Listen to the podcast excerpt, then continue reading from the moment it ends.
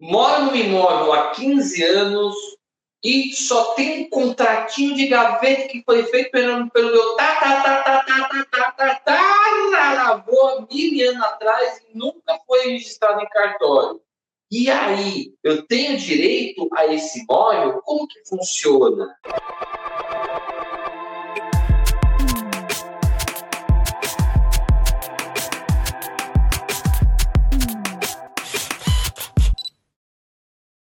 Olá a todos, sejam bem-vindos ao programa Locação em Foco. Agradeço a sua presença e, se você está no imóvel durante muito tempo, não tem escritura dele, só tem um contrato muito antigo que foi feito, ou você está invasão no imóvel, entrou no imóvel, está mais de 15 anos lá, ninguém nunca apareceu. Não por este vídeo, fica até o final que eu vou explicar como que você consegue regularizar o seu imóvel, porque eu vou te explicar sobre a uso capião. E atenção, é uma ação de uso capião. É uso capião, não é uso campeão, tá? Eu, eu já ouvi muito falar de uso campeão, vai meus ouvidos quando escuto isso. Então, fique comigo até o final, eu vou te explicar. Antes de mais nada, quero pedir para você, chega deixando seu like aqui no vídeo. Se tiver dúvidas, Deixa aqui nos comentários, eu faço outros vídeos agora aqui na TV Cresce respondendo perguntas justamente com as dúvidas que são enviadas nos comentários ou pelo meu Instagram. Então, a segunda coisa que eu vou te falar, se inscreve lá no meu canal do YouTube, tem vídeos diários aqui falando de vários assuntos e também me segue lá no Instagram, arroba. Lá, se você fizer perguntas, eu posso fazer vídeos trazendo para cá ou respondo às vezes com vídeos no meu próprio canal mesmo, ok? Então, vamos começar? Bora! Quero falar com vocês sobre uso capião. Se você tem direito ao uso capião ou não tem direito ao uso capião. Veja, a uso capião ela é uma ação judicial. Ah, pode ser feita em cartório, mas a princípio é uma ação judicial, é um processo que vai no fórum, vai na justiça, tá? Que ela visa o quê? Te dar a propriedade de um imóvel. Ora, propriedade imóvel. Por quê? Existe uma diferença entre posse e propriedade. O que você tem, se você não tem escritura do imóvel, é a posse do imóvel. Você não tem a propriedade do imóvel. São coisas diferentes. A posse é você estar no imóvel, é você poder usar daquele imóvel. A propriedade quer dizer que o imóvel está no seu nome. Então, posse é uma coisa, Propriedade é outra coisa totalmente diferente. Até aqui tudo bem? Quando você tem a posse do imóvel, você está usando daquele imóvel durante determinado tempo, o imóvel não é da sua propriedade, é propriedade de outra pessoa, aqui nós temos uma situação. Por que você está usando este imóvel e este imóvel é de outra pessoa? Alternativa 1, a pessoa quis te vender o imóvel e não passou a propriedade, porque como que você passa a propriedade? É no tabelião, é no registro público, na escritura pública.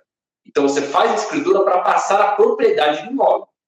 Ah, eu fiz um contrato aí na, no imobiliário, a gente fez um contrato com um advogado, com advogado, geralmente a pessoa fala, não fala nem com advogado, com advogado, lá, contratinho. Isso te dá propriedade do imóvel? Não. Isso te dá a posse do imóvel. Ah, mas espera aí, meu caso não é nenhum nem outro. Tinha uma casa abandonada, eu precisava morar com a minha família, eu entrei na casa, estou lá 15 anos e nunca fazer nada. Eu já me formei a casa, já fiz muita coisa. Aqui, eu tenho uma outra situação. Você ficou na posse do imóvel por 15 anos e o proprietário do imóvel fez o quê? Ele abandonou o imóvel. Então, eu tenho no primeiro exemplo, alguém que quis te vender o imóvel, só que para baratear, né? reduzir custo, está muito caro, eu estou pagando. Vamos fazer escritura não, que está tudo certo, né? Fez errado. Fez errado. Já vou te falar por Esse segundo caso é, entrou no imóvel, o proprietário sabe que você está no imóvel, fala, ou ele nem sabe que está no imóvel, mas, poxa, como é que o cara está 15 anos lá, não se preocupa em ver se o imóvel tem gente? sabe? Então aqui ele perde a propriedade do imóvel em favor do seu uso capião, da sua uso capião. Então, o uso capião era um processo que, primeiro, te dá a propriedade do imóvel. E segundo, alguém perde a propriedade do imóvel. Então, um perde e o outro ganha a propriedade do imóvel. Isso é uma ação de usucapião.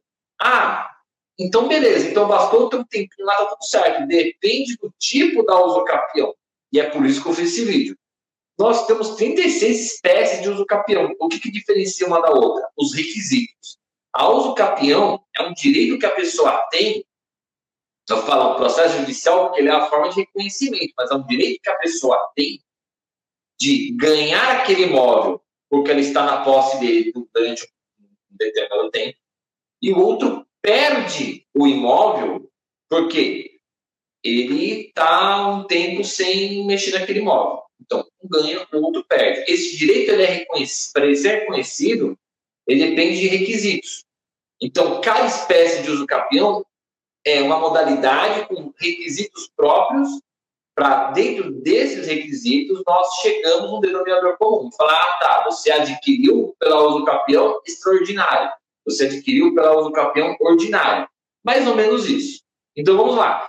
Alguns requisitos mais básicos, eu vou te falar alguns, são os mais comuns. Primeiro é a extraordinária. A uso capião extraordinária, ela quando admite até imóvel por invasão, porque você pode estar por 15 anos no imóvel sem que o proprietário real tenha feito nada. Ele praticamente abandonou o imóvel que você estava cuidando. Então, você está nessa situação há 15 anos, aí você adquire por uso capião. E o processo de uso capião é que vai fazer reconhecer isso e mandar o cartório de imóveis passar para o seu nome. Então, aí você finaliza no uso capião. A uso capião ordinária, quando você geralmente tem um contrato de compra e venda, um contrato de gaveta. Esse tempo é de 10 anos, você está com 10 anos de imóvel, está com um contrato lá de gaveta, ninguém nunca se manifestou, ninguém falou nunca nada. A partir daqui, você ingressa com a ação de uso capião, e na ação de uso capião, aquela pessoa que te passou o imóvel, ela vai ser citada para ver só se ela tem alguma coisa a se opor. Simplesmente é isso, é a mesma coisa na outra. Ela abandonou o imóvel por 15 anos. Ela vai ser citada para ver se ela tem alguma coisa a se opor que você está no imóvel. Temos uma outra modalidade de uso capião também, que ela é chamada uso capião familiar, ou uso capião por abandono de lar. Isso é muito interessante, veja.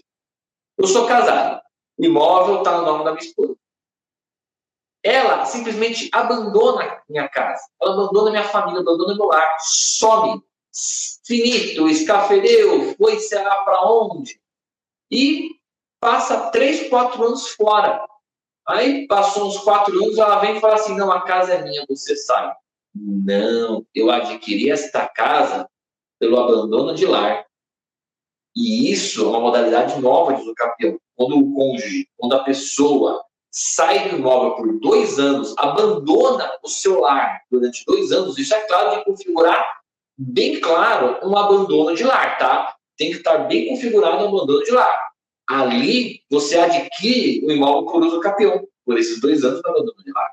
E isso é lógico, tem que ser feito um reconhecimento judicial. Não é de qualquer forma que isso é feito. A pessoa chega para você e fala assim: ah, sai que imóvel é meu. Não, não, por uso capião, agora sai fora. Não, fazer judicialmente, eu tenho que entrar com o processo de escapião para fazer eu ter o direito, senão ela vem com polícia e me tira de imóvel. E aqui está mais um problema das ações de usucapião.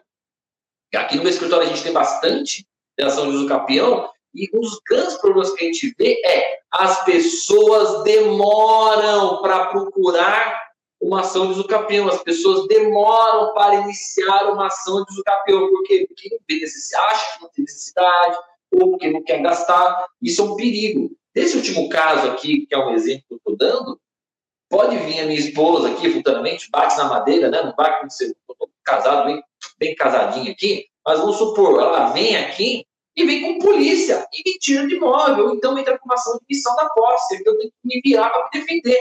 Então, é mais fácil eu já atacar, eu já ingressar com uma ação de campeão e pedir, então, que eu seja reconhecido como dono do imóvel é muito mais fácil. Como, por exemplo, eu estou no imóvel aqui em invasão. Eu entrei no imóvel, estou há 15 anos neste imóvel. Eu tenho provas de que eu estou há 15 anos no imóvel. Eu tenho as contas de luz que eu paguei há 15 anos atrás. Aqui, Eu vou esperar, de repente, o cara do nada aparece, ou aparece o filho dele, aparece alguém e fala, sai do imóvel que imóvel é meu? Não, eu já vou entrar com o processo de uso campeão e pedir para que seja reconhecido. É o melhor caminho. Ah, não, vou esperar. E a demora na ação de uso campeão não é só isso que pode acarretar de prejuízo. A gente já viu cliente, por exemplo, que chega uma construtora, quer construir um prédio naquele quarteirão é construir um prédio naquele quarteirão inteiro.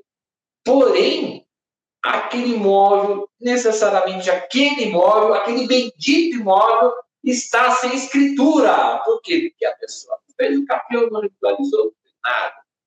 E aí, o que a gente faz? Tem que entrar com o capel correndo. E aí o cliente fica desesperado, depois o capel demora. Não é uma coisa que vai ser rápido. Isso aqui demora para fazer, por quê? Demora porque tudo é burocracia? Tudo... Não, porque é um processo que tem que preencher requisitos, ele mexe com o registro público. Então, são muitas coisas que acontecem na ação de uso capião. Não é só de entrada, consegue lá. Não, tem ofício de registro de imóvel, tem, tá, tem engenharia, tem que fazer aqui, registro da prefeitura de confrontantes. É muito requisito, é muita coisa com a ação de uso capião. Ela não vai ser rápida. E aí a pessoa precisa disso rápido. Outro caso que eu já tive também são os casos clássicos que eu cito como exemplo em todas as minhas palestras, todas as minhas aulas.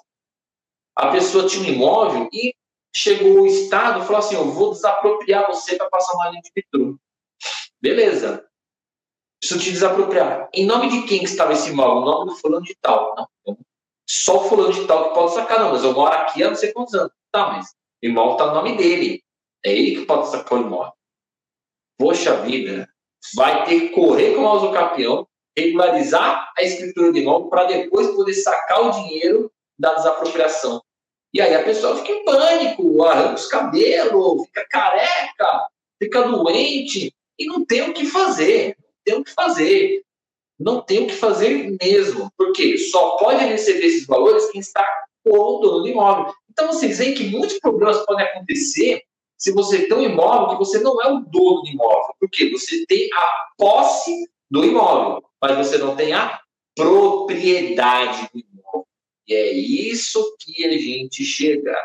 Eu não quero que você tenha a posse simplesmente do imóvel, eu quero que você tenha a propriedade do imóvel, porque é isso que vai te garantir como dono do imóvel. E é isso que é importante, sim, a gente estar correndo, ok? Tem uma pergunta que foi enviada, essa aqui foi enviada aqui pelo Instagram.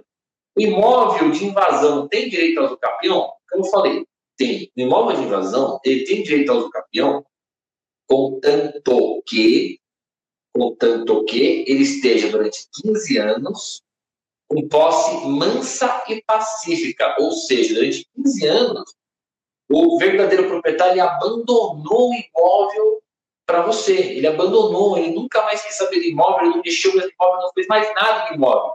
A partir desse momento, o que, que acontece? Ele perde o imóvel e você ganha. Então, o reconhecimento da usucapião, que vai fazer ele perder o imóvel, você ganhar imóvel, ele tem que ser feito, sim, e pode ser feito nessa, nessa situação como usucapião extraordinária. Então, requisito da usucapião extraordinária, que é a posse precária, que a gente chama, aquela posse de má fé, uma posse de invasão. Diferente de quando tem o contrato de compra e venda, que já é, inclusive, na minha próxima pergunta, o contrato de gaveta já me faz dono de imóvel? De jeito nenhum. O contrato de gaveta, que é aquele compromisso de compra e venda, que é o mínimo que eu espero que você faça quando compra um imóvel. Se você compra um imóvel faz de boca, meu Deus do céu, você compra de boca um imóvel, meu Deus do céu, você não está comprando uma bicicleta, você está comprando uma casa. Você não está comprando um carro, você está comprando uma. Sei lá o que você acha que está comprando para fazer de boca. E tem gente que, infelizmente, imóvel de boca, cara. É incrível, nunca vi isso na minha vida. Aí, quando vai fazer o capão, tem que fazer extraordinário, porque não tem contato nenhum. Ah, acontece, viu? Acontece, infelizmente, acontece. Mas só que vejam, o contrato de gaveta, que é o compromisso de compra e venda, ele não te dá a propriedade do imóvel. Ele só gera direito entre você e o cara que te vendeu.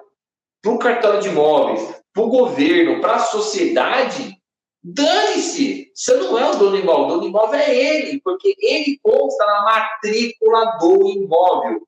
A matrícula de um imóvel é o documento no qual transfere a propriedade do imóvel para uma determinada pessoa, que fala que aquela pessoa é dona do imóvel. Isto é a matrícula do imóvel. O compromisso de compra e venda, ele não te dá a propriedade, ele só diz que a pessoa está obrigando a vender o imóvel para você. E apenas então somente isso. Aqui, futuramente, você pode obrigar ela a fazer a escritura pública. Porém, é aí que eu quero chegar. O que vai te dar a propriedade do imóvel é a escritura pública feita no tabelião. Porque essa você pode pegar, levar para o registro de imóveis e averbar. Existe sim uma situação, o contrato de gaveta, ele pode ser averbado na matrícula do imóvel se o valor do imóvel for muito baixo. Aqui eu não me recordo como é o percentual, mas acho que são 50 salários mínimos ou uma coisa assim. Um imóvel muito baratinho. Muito baratinho. Aqui o contrato de gaveta você pega, leva na, no cartório de imóveis e aqui sim transfere a propriedade. Sem precisar fazer escritura pública. Ok? Mas o que vai transferir a propriedade é a escritura pública e levar para o cartório de imóveis para registro. Perfeito? Então, gente, encerramos mais um programa Locação em Foco. Agradeço a você que esteve comigo até o final. Se inscreve aqui no meu canal do YouTube, que vai aparecer aqui embaixo. Me segue nas redes sociais. Se tiver alguma pergunta aqui também, deixa nos comentários, eu quero te ouvir. E, dependendo da sua pergunta, eu faço aqui um vídeo respondendo a sua pergunta. Obrigado a todos e foco nas locações.